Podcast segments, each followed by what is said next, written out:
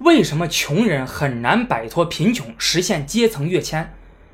二零一九年诺贝尔经济学奖授予了阿比吉特·班纳吉、埃斯特·迪弗洛和迈克尔·克雷默，其中前两个人花了十五年的时间，深入调查了贫困人群最集中的十八个国家和地区，去探寻贫穷真正的根源。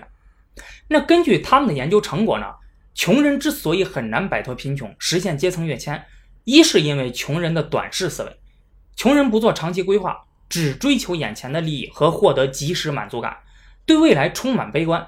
比如他们两个调查就发现，穷人在选择食物的时候，主要考虑的不是食物是否便宜、是否有营养，而是食物的口味怎么样。那些美味的食物，即使是垃圾食品，对穷人也有着极大的诱惑力。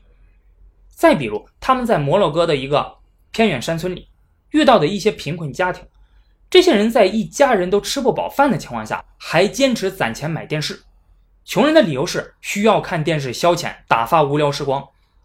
那在我们看来，这些穷人应该是要把这些钱节省下来的，对吧？用在更重要的地方去，比如孩子的教育、自身技能的提升等等，从而逐渐的摆脱贫穷。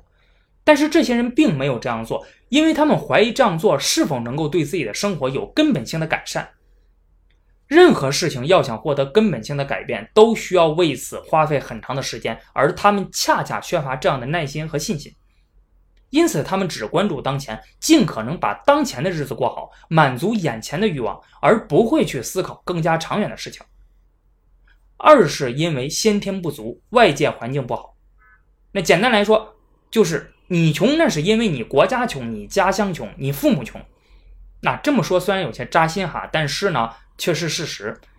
如果你出生的地方战乱不断，家里吃了上顿没下顿，周边找不到干净的水源，喝了的话就会得病。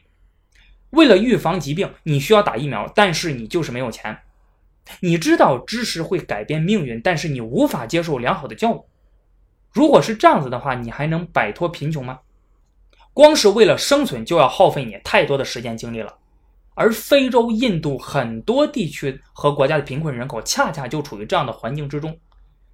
投胎是个技术活，如果你出生在美国、英国、法国等发达国家啊，或者我们中国这个发展的不错的发展中国家，即使是在小康家庭，而不是什么大富大贵之家，相对于上面那些人，你也已经赢在起跑线上了。你无需担心战乱会让自己朝不保夕，你不用担心吃了上顿没下顿，你不用喝不干净的水而让自己得病。那么健全的教育体系会让你受到良好的教育，而这些会改变你的命运。